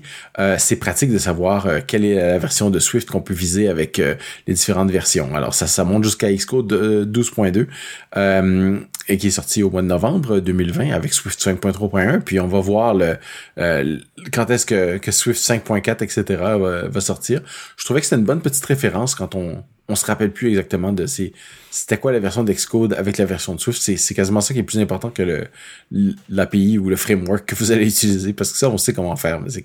Quand on est on, est en train d'écrire notre notre programme en Swift, on veut être sûr de d'utiliser la la version la plus adaptée. Swiftversion.net. Ce qui est intéressant, c'est de descendre en bas de la page et puis de regarder le, la première version, donc Swift version 1.0 est sorti avec Xcode 6.0.1 et c'était le 9 septembre 2014. On se rend pas compte, mais ça fait déjà 6 ans que Swift euh, a été annoncé. Le, temps passe vite vraiment, hein, mm. quand on y pense. Donc voilà, si vous allez sur swiftversion.net, euh, vous allez trouver cette petite page toute simple. Voilà, c'est une bonne, euh, un bon petit site d'information quand on a besoin de savoir voilà, quelle version de Swift pour quelle version de Xcode. Euh, bon, tu disais qu'on allait reparler de James Dempsey et on en reparle tout de suite. Euh, il a une autre astuce qui concerne euh, Combine. Mm-hmm. donc moi je ne m'y connais pas trop en Combine, mais je sais que toi tu as passé du temps avec Combine et tu comprends mieux comment ça se passe. Alors quelle est cette astuce et qu'est-ce qu'elle fait? Ben, si, vous, si vous êtes le moindrement dans Xcode, vous savez qu'il y a des menus surgissants qui peuvent apparaître quand on, quand on commande-clic ou on contrôle-clic sur des mots, etc. Et ces menus-là, des fois, sont des inspecteurs. Alors, ça vous permet d'inspecter les différentes caractéristiques de vos, euh, euh, de, l'élément qui est en dessous. Ou des fois, simplement, moi, j'utilise beaucoup pour euh, euh, commande cliquer pour aller à la définition de quelque chose, pour naviguer à l'intérieur de mon code source. C'est probablement votre utilisation principale aussi, mais quelquefois, il y a une, petite fin d'inspection qui apparaît. Et James a remarqué que depuis Xcode 12.2, donc la, dernière version, qui est officiellement sorti, on a un, un, petit inspecteur qui vous euh, permet de voir les, euh, les différentes possibilités euh, au niveau d'un d'une chaîne combine. Alors, par exemple, si vous voulez mettre un, un, map ou un ou un, un store ou, ou, je sais pas moi un reduce les différentes opérations de de combine euh, filter etc elles peuvent toutes apparaître toutes celles qui sont disponibles selon l'endroit où vous utilisez dans votre chaîne combine peuvent apparaître à l'intérieur de ce petit menu euh, qui euh, qui, qui euh, apparaît aussi à droite dans les inspecteurs d'Xcode. Donc c'est un peu euh, une, une amélioration de l'interface usagée d'Xcode pour pouvoir vraiment bien explorer notre notre chaîne Combine parce que c'est bien beau l'autocomplétion là, mais l'autocomplétion c'est il faut il faut savoir par quoi commencer pour pouvoir faire quelque chose de une recherche efficace là-dedans. C'est beaucoup mieux d'avoir un, un, petit panel d'inspection euh, soit directement au menu où vous êtes où vous êtes ou euh, carrément à droite avec le euh, tous les, les panels d'informations qui existent dans Xcode là, pour bien voir le le contenu des chaînes. Apparemment, c'est nouveau dans Xcode 12.2, donc je voulais le mentionner. Si vous utilisez ou vous explorez Combine, euh, Xcode 12.2 peut, peut valoir la peine. Alors James a une petite remarque dans son tweet là, il dit qu'il trouve ça bizarre, donc euh, il montre une copie d'écran euh, du petit inspecteur Combine. Il trouve ça bizarre qu'Apple utilise le terme modifiers au lieu du terme operators. Je pense que dans Combine, c'est des opérateurs, toutes ces choses-là.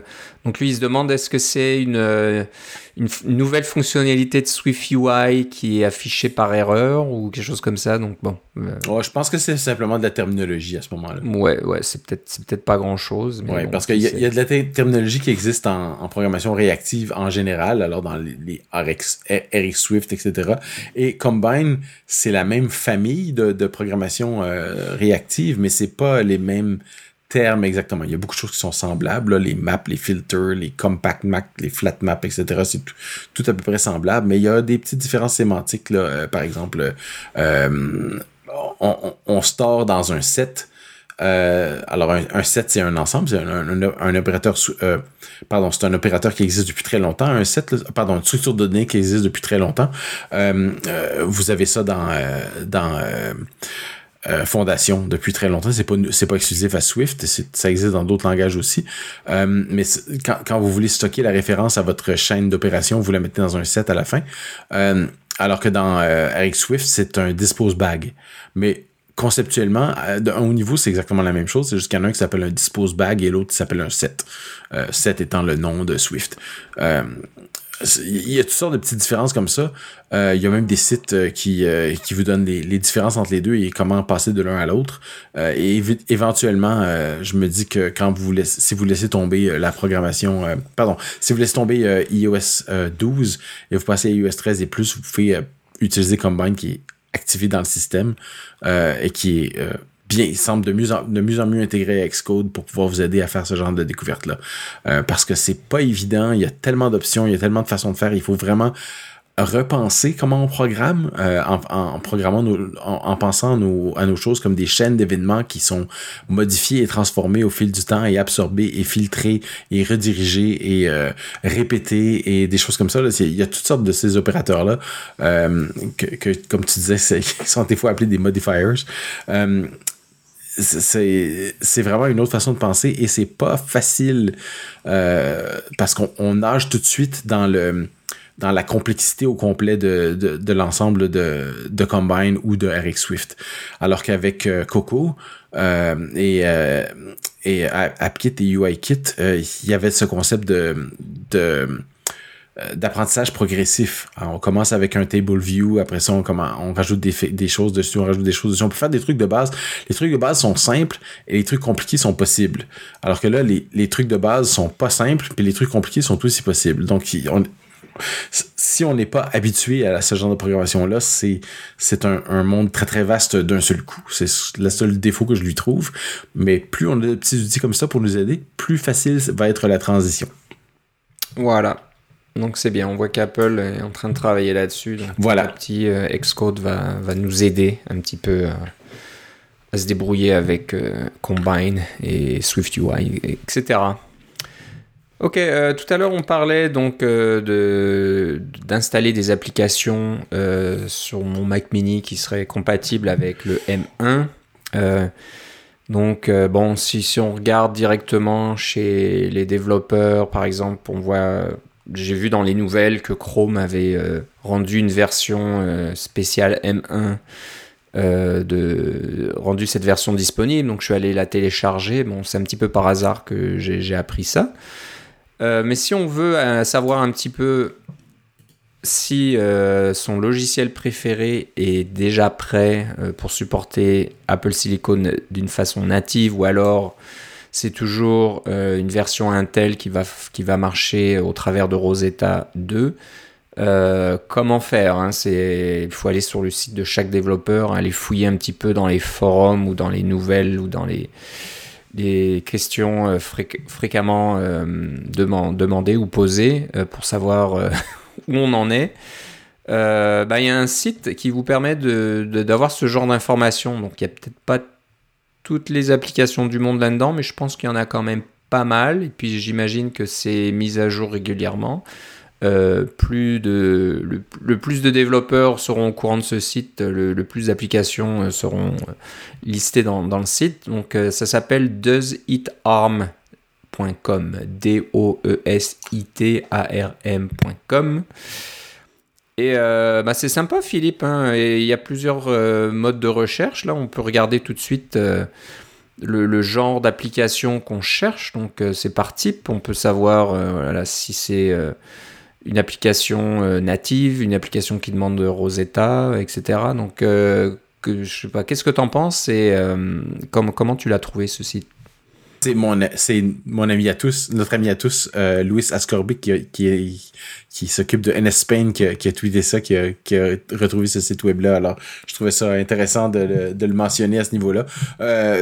mais c'est plus pour euh, pour explorer pendant la transition parce que éventuellement, à mon avis, toutes les applications vont être ARM, euh, voire, voir du code. En fait, euh, si vous utilisez Xcode 12.2, vous allez découvrir avec horreur et stupéfaction que ça prend 25 gigaoctets sur votre disque. Ouais. c'est hallucinant la quantité d'espace que ça prend. J'ai été obligé d'effacer des vieux Xcode parce que que j'utilisais peut-être moins, mais que je voulais garder pour euh, euh faire construire des plus vieilles versions des, des programmes. Mais bon, euh, ça prend tellement de place parce qu'il y a la version euh, Apple Silicon et la version Intel et, avec tous les SDK qui viennent avec, c'est vraiment là, c'est démentiel comme logiciel, comme tellement c'est gros. Alors j'espère que cette transition où euh, hein, on se rappelle ceux qui sont avec nous depuis longtemps savent qu'on est passé de PowerPC à Intel et on a eu des, binaires qui contenaient les deux bouts de code pendant un, bon moment et éventuellement les binaires qui contenaient juste du Intel ont commencé à apparaître puis le, éventuellement le système était seulement Intel alors euh, on a laissé tomber carrément les PowerPC là. Alors euh, euh, ça s'en vient, la transition va être un peu lente, euh, à mon avis. Ça va être plus long que de juste les deux ans qu'Apple a annoncé. Mais ça vous donne, si vous doutez encore, vous voulez vraiment des applications natives que Rosetta c'est pas pour vous pour une raison X là ou que vous avez des des, des soucis de performance euh, doesitarm.com va vous donner la réponse à savoir si c'est vraiment une application native avant même de l'installer, bien sûr, parce que vous pouvez toujours l'installer puis voir si elle est native. Là. Vous allez dans le, le je pense que même dans le Finder, vous pouvez faire euh, lire des informations puis il va vous dire. Alors, mais ça, ça implique de télécharger l'application. Et euh, puis si ça prend 25 gigas, ça vous tente pas nécessairement de le faire. Ouais, c'est ça. Donc euh, non, c'est vraiment bien. Et puis bon, le site est tout simple. Là. Il est, on a l'impression que c'est un site qui a été fait pour euh, fonctionner surtout sur, euh, sur iPhone, par exemple. Ça a l'air d'être une grande liste comme ça, euh, et on, tape dessus et on voit le détail. Et donc on peut faire des recherches. Voilà, si vous cherchez des outils de développement, vous cliquez sur euh, outils de développement et puis ensuite vous cliquez sur euh, support natif ou alors Rosetta et puis ça vous montrera, montrera quelles sont les applications de développement qui sont euh, natives ou alors qui demandent Rosetta. Donc ça, je pense, c'est une façon beaucoup plus rapide de savoir si une application qui vous intéresse a été mise à jour ou non. Et puis quand on clique dessus. Euh, je pense qu'on peut avoir des informations, aller directement sur le site euh, du développeur et avoir aussi des, un accès direct aux notes de, de les release notes, là, les, distributions, hein, les notes de distribution de, de, la dernière version, et puis euh, vous aurez toutes ces informations. Donc voilà, tout est centralisé, c'est pas la peine d'aller à droite et à gauche pour avoir l'information qui vous intéresse. Donc voilà, il n'y a pas des milliers d'applications encore, mais voilà, ça, ça commence à arriver. D'après le site aujourd'hui, là, daté du 2 décembre, il y a 680 applications qui sont listées. Euh, ça, c'est écrit en, haut du site. 55,9% euh, sont, ont déjà un support natif. Quand même impressionnant. C'est pas mal, c'est assez impressionnant. 28% euh, fonctionnent avec Rosetta 2. 1,5%, euh, on n'a pas assez d'informations et il y a à peu près 14% de, ces 680 applications qui ne fonctionnent pas du tout euh, sur le M1. Donc ça c'est bon aussi euh, à savoir. Oui. mais voilà, il n'y en a pas tant que ça. Alors si j'enlève la liste, c'est des choses comme Docker, des trucs VMware. ouais audio hijack. Donc c'est pas mal d'applications qui ont besoin d'accès bas niveau là, qui euh, qui sont pas encore, euh, qui fonctionnent pas encore en général. Euh, toute transition, de, toute, toute, nouvelle version du système, c'est peut-être juste une affaire de Big Sur aussi là. Les, les, applications audio, généralement, c'est le genre de truc qui arrive en dernier. Ça peut prendre des mois avant que ça soit disponible, voire des années dans certains cas, que soit disponible pour les nouveaux systèmes. Euh, le, monde de l'audio est très très lent. Et évidemment, toute la virtualisation, parce que la, la, la virtualisation est complètement différente sur le M1 euh, qu'elle était sur, euh, sur Intel. Donc c'est un, un, moteur de virtualisation qui est complètement différent, euh, parce qu'évidemment on virtualise ARM, on virtualise pas du Intel. donc les façons de faire sont différentes, mais tant Docker que VMware ont annoncé qu'ils allaient euh, euh, Docker en premier, mais ils ont annoncé qu'il allait avoir une, une version de Docker qui allait fonctionner sur euh, en, mode natif sur sur le M1 sur Apple Silicon en général. Ouais, puis puis quand on sait quand, on connaît donc le, la, supériorité de, de, performance là du M1 qui est assez impressionnante ça doit certainement euh, donner envie aux développeurs de, de rendre leur application euh, compatible et native pour vraiment voir ce que ça donne au niveau de performance. Donc, euh, ce, qui va arriver par contre dans le cas de Docker, c'est que Docker, en fait, c'est un, un, une façon de virtualiser un système Linux hein, qui va pour faire tourner votre votre application euh, dans un, un, petit conteneur, euh, d'où le mot d'où le mot Docker parce que vous dockez ces choses-là ensemble. Euh, mais c'est une machine virtuelle Linux. En ce moment, la machine virtuelle Linux sur, votre ordinateur, elle est Intel, donc ça ça va probablement euh, euh, l'architecture va probablement matcher avec ce que vous allez avoir quand vous allez déployer votre application euh, sur un serveur virtuel euh, je sais pas que ce soit Amazon DigitalOcean ou euh, Linode ou etc sur toutes des puces Intel ce genre de truc là il commence à avoir des des des, des, des serveurs cloud qui sont ARM simplement pour des raisons de économiques hein, ils sont plus puissants pour moins d'électricité. Donc, euh, quand on en a des milliers et des milliers de processeurs, ça fait une grosse différence. Alors, les, serveurs ARM, ça s'en vient. Euh, mais quand, si vous avez un, un serveur Intel euh, dans le cloud et que vous développez en Docker sur M1, ça va être, vous allez développer sur ARM. Donc, ça se peut qu'il y ait des différences au niveau de l'architecture, euh, que le, type d'architecture ARM versus Intel fasse une, une différence dans votre cas. C'est relativement rare, mais c'est une possibilité. Hein, on s'entend. Surtout quand vous utilisez des langages d'un peu plus bas niveau qui sont compilés spécifiquement pour, les plateformes, euh, ça, peut faire une petite différence. Euh, parce que les, machines ARM sont plus récentes, les compilateurs sont plus récents, ils ont moins de euh, ils ont moins d'historique, il y a moins d'histoires de, temps qui, ont été passés dessus par les ingénieurs. Donc il y a une petite possibilité que ça cause une différence, mais dans la pratique, probablement pas. Ok, donc euh, bon, c'est bon à savoir. Euh, voilà, donc euh, encore une fois, le, le site s'appelle doesItArm.com, c'est vraiment pratique. J'ai cru voir Homebrew dans la liste et on a un petit article au sujet de Homebrew hmm. qui n'est c'est pas qu'il n'est pas compatible, il y a un moyen de faire fonctionner, mais ça fonctionne pas de la même façon que ça fonctionnait avant ça. Sur, sur, Intel. Donc, bon, Homebrew, c'est un, utilitaire qui vous permet d'installer des librairies, installer des applications en ligne de commande en général. C'est très utilisé par les développeurs d'applications web, full stack, etc. Hein. donc, euh, quand on fait du développement euh, JS Node, JavaScript, PHP, euh, etc. En général, on va utiliser Homebrew pour installer tous ces utilitaires. Il y a rarement un, package d'installation, hein, de la même façon que vous installez Office 365 par exemple. Ça va pas marcher comme ça. Tout, tout se fait sur la ligne de commande. Donc, ben voilà, tous les développeurs qui ont euh, acheté un M1 euh, et qui veulent le, préparer et, installer toutes leurs applications, tous leurs utilisateurs pour pouvoir commencer du développement ont, une petite surprise.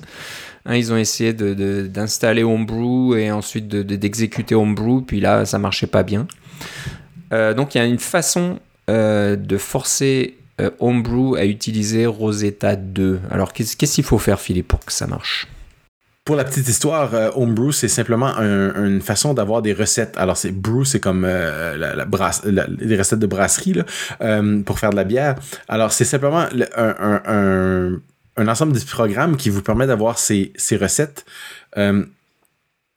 qui vous permettent de compiler les programmes. Vous voulez par exemple installer votre propre version de Ruby qui est différente du système du Ruby du système ou de Python ou de n'importe quel utilitaire. Homebrew connaît la recette et va le compiler pour vous. Ou vous pouvez carrément télécharger les sources vous-même et, les compiler vous-même. C'est ce que j'aime faire personnellement, mais euh, Homebrew fait tout ça automatiquement. Alors, c'est, vraiment pratique à ce niveau-là. Euh, par contre, Homebrew euh, fonctionne en, en, Intel.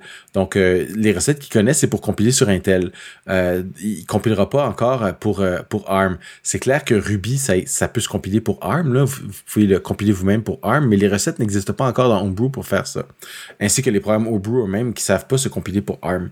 Ça va venir, mais en attendant, si on rajoute la commande euh, euh, Arch pour architecture, ARCH, euh, x8664, qui est donc Intel 64 bits. Si on met ça dans le terminal avant de, de taper les commandes de Homebrew, qui sont brew machin, euh, à ce moment-là, Homebrew va fonctionner sous Rosetta, donc qui est l'émulateur Intel intégré au système d'Apple Silicon et va euh, fonctionner exactement comme il, fonctionne d'habitude. C'est la version courante de Homebrew, va tout compiler sur Homebrew euh, et va faire votre truc. Donc c'est ça l'astuce que Sam a découvert, euh, Sam Sofes a découvert, ainsi que quelques petits quelques petits détails d'installation aussi. Euh, mais ça fait en sorte que Homebrew fonctionne et vos utilitaires en ligne de commande vont être compilés pour Intel. Et quand vous les faites tourner, même si votre terminal, votre votre votre shell et ZSH est, native en Apple Silicon, ça peut lancer euh, des programmes Intel en ligne de commande, tout simplement encore une fois en utilisant Rosetta qui fait la, traduction en, en, ARM de votre programme Intel, qui le fait la première fois au début, il met ça dans une cache et puis après ça, réexécute la cache tout le temps. Euh, très très efficace. Euh, vous pouvez utiliser tous vos utilitaires Homebrew euh, directement là. Euh, vous, voulez installer Java qui est pas installé par défaut, bien vous pouvez le faire avec ça.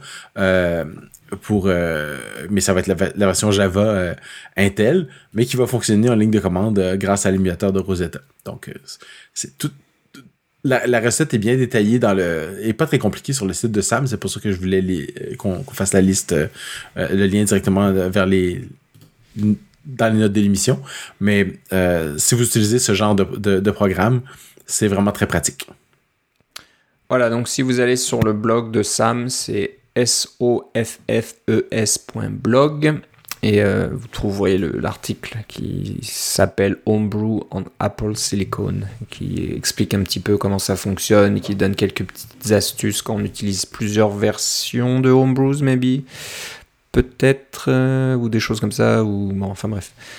Un peu plus euh, complexe, là. on n'a pas besoin de tout ça pour le faire fonctionner. Ouais, ouais, donc euh, voilà, c'est intéressant. Petite, petite bricole là, mais Apple a, bien sûr pensé à ça, de, de, vous donner une petite porte de sortie là pour faire fonctionner. Donc vos applications favorites. Donc c'est sûr que ces nouveaux euh, Apple Silicon, ces nouveaux Mac M1 euh, deviennent vraiment de plus en plus intéressants euh, pour les développeurs. C'est pas des machines qu'on regarde de loin en se disant ah, de toute façon je peux rien faire avec parce que mes utilitaires et langages favoris ne fonctionnent pas dessus. c'est pas vrai du tout.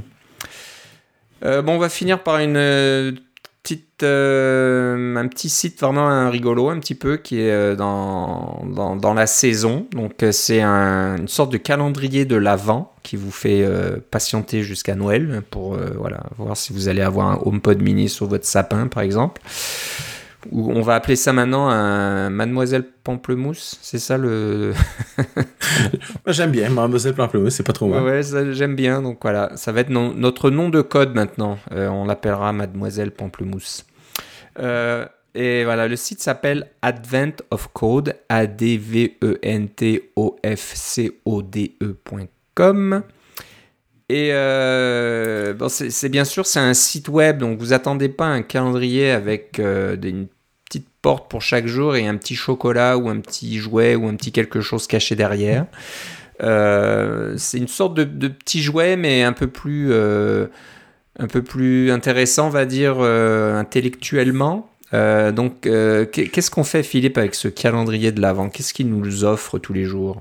Alors, comme tu dis, au lieu d'ouvrir une petite porte à chaque jour et de découvrir un petit chocolat ou une petite illustration, euh, c'est un petit problème euh, d'informatique, un, problème euh, très très simple, mais qui peut prendre quelques minutes à, résoudre avec le langage de votre choix. Et ils sont bien clairs sur ce site-là.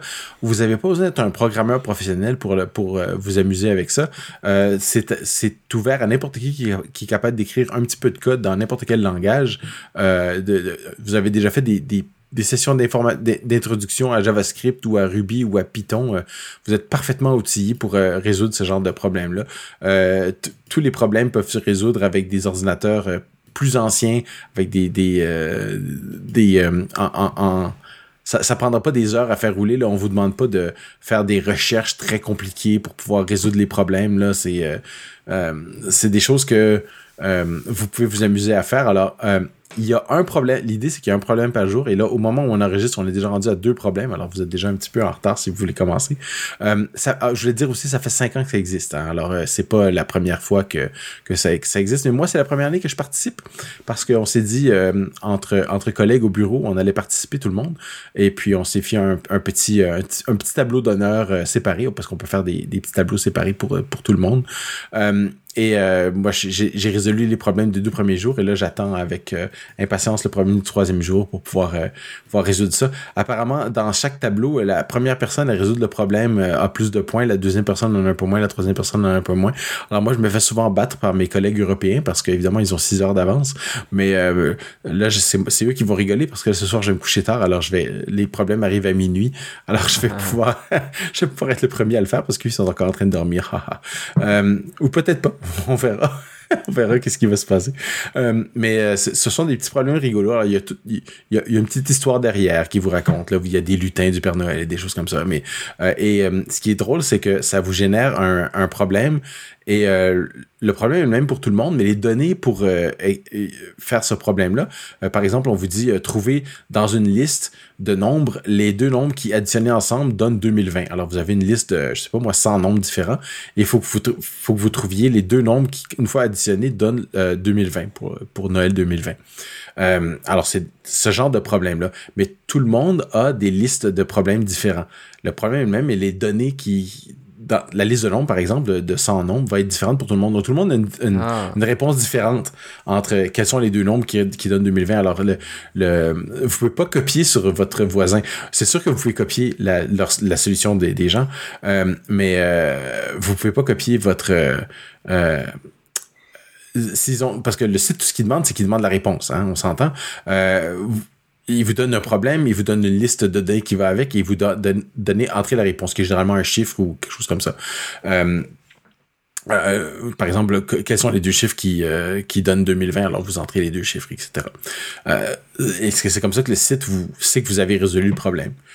je trouve ça amusant. Euh, ça dure 25 euh, jours, alors jusqu'à Noël.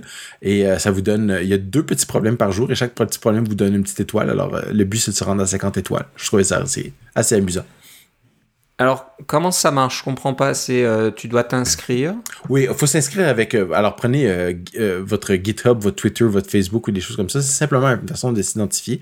Une fois qu'on est inscrit, on a accès aux données individuelles. Alors là, en arrière, ça vous fait comme un compte, là, et puis euh, vous pouvez récupérer des données qui vous sont spécifiques à vous, ainsi que les réponses qui sont spécifiques à vous. Euh, ah, donc euh, le, langage de programmation que tu utilises, c'est... Aucune importance.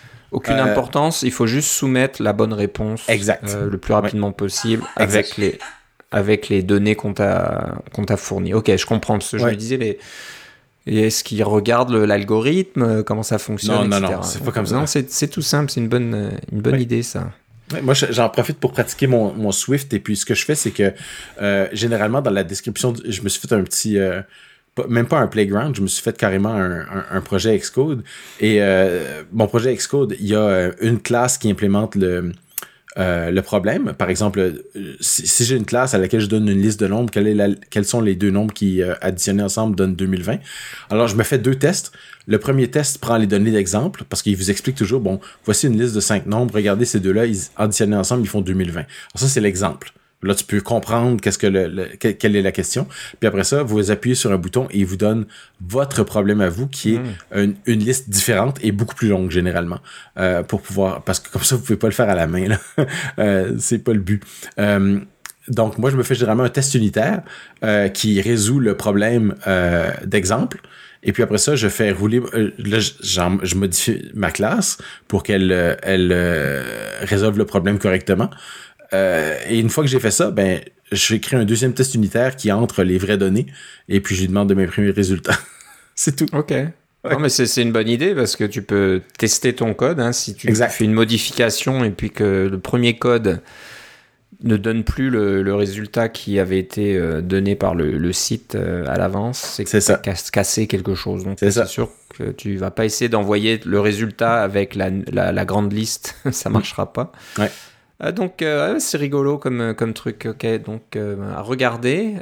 donc encore une fois, le site c'est adventofcode.com. On peut voir apparemment les problèmes des cinq dernières années, donc ça, peut être intéressant aussi. là, on enregistre, on est le 2 décembre, donc bon, si, ça vous intéresse, il va falloir juste rattraper un petit peu les 2-3 premiers jours, là, jusqu'au moment où vous allez entendre le, l'épisode de Balado euh, en, euh, préenregistré. Donc, euh, je pense que ce ne sont pas un gros problème de rattraper le, temps perdu parce que, comme tu dis, c'est des petits puzzles, hein, c'est des, des, petits problèmes. C'est pas, ça va pas vous demander des heures de travail. Non, non, c'est pas ça. Hein. Non. Ok, parce que bon, les gens ont peut-être d'autres choses à faire. oui, surtout avant Noël, hein, on a beaucoup avant de préparation. Mais c'est une bonne idée, c'est sympa. je pense que le développeur a des sponsors, mais euh, si vous regardez, euh, je ne sais plus où j'ai vu maintenant. Euh, il y a peut-être moyen de, supporter le, site où je pense qu'il y a moyen de s'enregistrer ou quelque chose comme ça, et puis euh, de, de peut-être donner un petit peu d'argent. Bon, c'est savoir aussi. On, on mettra. C'est une bonne idée. on- je- moi, j'ai mis mon, euh, mon, euh, mes solutions sur moi. J'ai fait un GitHub, là, donc euh, j'ai mis, je mets mes solutions et puis ce dont je viens de vous parler avec les tests unitaires, c'est tout sur GitHub. Alors, je mettrai le lien dans les notes de l'émission. Vous pourrez aller voir qu'est-ce que j'ai fait et, et rire de mon code. Ah, ben le, le tout, c'est que ça, donne le bon résultat. oui, mais moi, j'aime bien, j'aime bien sûr. avoir la solution élégante aussi des fois. C'est sûr qu'on veut une, solution élégante euh, qui soit rapide et qui utilise peu de ressources, et- etc. Mais bon, des fois, on fait ce qu'on peut. Donc, euh, bah, bonne trouvaille, c'est assez rigolo. Je vais voir si, euh, si je vais. juste, pour, de- juste pour te dire, la solution de trouver les deux nombres qui s'additionnent à 2020, ce que j'ai fait, c'est que je prenais la liste de nombres et puis euh, je faisais 2020 vers chacune de la liste de, la liste de nombres. Donc, ça me donnait un- un- un- une autre liste de nombres. Et cette liste de nombres-là, j'en faisais un dictionnaire. Euh, Mhm. Donc, euh, et là, je recherchais est-ce que est-ce que est-ce qu'il y a un des nombres de ma liste de nombres qui existe dans mon dictionnaire?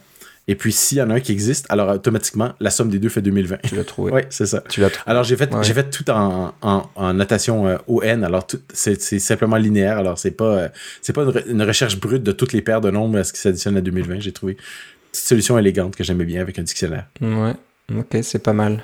Donc, euh, ouais, c'est c'est intéressant. Donc, euh, une bonne idée à mettre sur votre GitHub et puis partager ça avec, avec vos connaissances.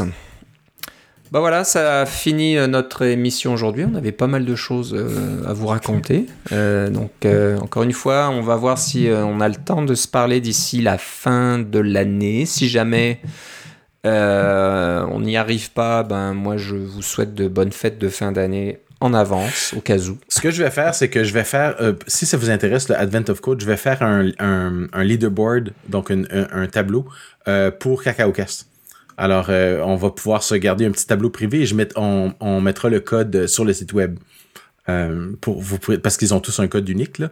On, tweetera le code euh, avec le compte CacaoCast et puis on euh, si vous voulez vous inscrire euh, et qu'on participe tout le monde ensemble pour partager nos solutions, on pourra faire ça euh, euh, comme ça sur ce petit tableau là pour voir euh, euh, qui fait quoi. Ok, bah c'est une bonne idée. Mm. Tu mets un peu la pression là, mais euh, la, c'est- la question est est-ce que Philippe Guitard va participer, c'est ça? Ouais, euh, alors là je sais pas. J'avoue que je suis pas mal occupé ces temps-ci. voilà, on verra. Ça, ça me ferait pas de mal, c'est sûr, euh, de, de coder un peu plus en Swift. Oh parce non non, tu codes dans ce que tu veux. hein. Il y a des gens qui il y a des gens qui codent en, en jQuery et puis euh, Ouais. ou en SQL et puis ils font ça en une ligne. La plupart des problèmes, c'est comme une ligne de SQL. C'est comme ah oui, ok. Ouais, ouais, c'est vrai que c'est. ouais. Ah, tu fais dans le langage que tu veux, hein, ça n'a pas d'importance. C'est ça qui est, c'est ça qui est amusant.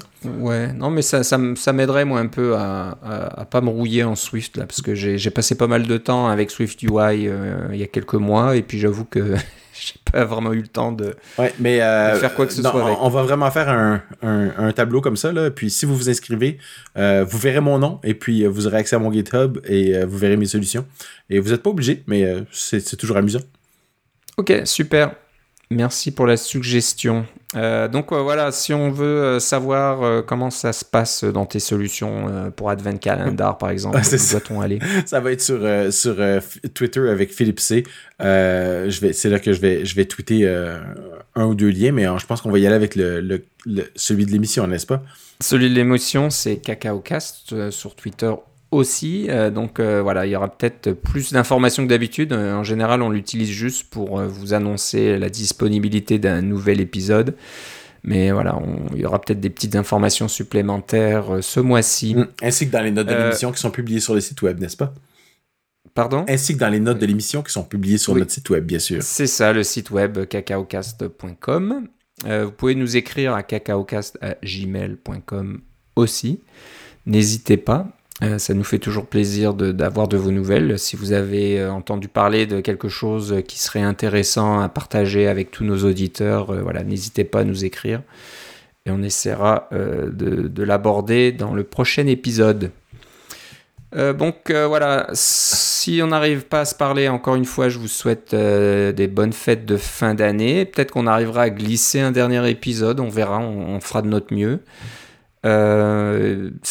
À part les fêtes, je pense que ça va être relativement calme là, euh, cette fin d'année. Il y aura pas, il y a pas d'annonce, il y a rien du tout. Ça va être juste, euh, voilà, vous allez peut-être euh, vous équipez de, d'Apple Silicon un peu à droite à gauche. Ou ça va être la compétition folle sur Advent of Code. Ou alors la compétition folle, et puis tout le monde va essayer de trouver la, meilleure solution possible tous les jours. voilà, ça peut être un peu tout ça. donc voilà, bah, je te remercie Philippe. Moi aussi Philippe. On se reparle une prochaine fois. Salut.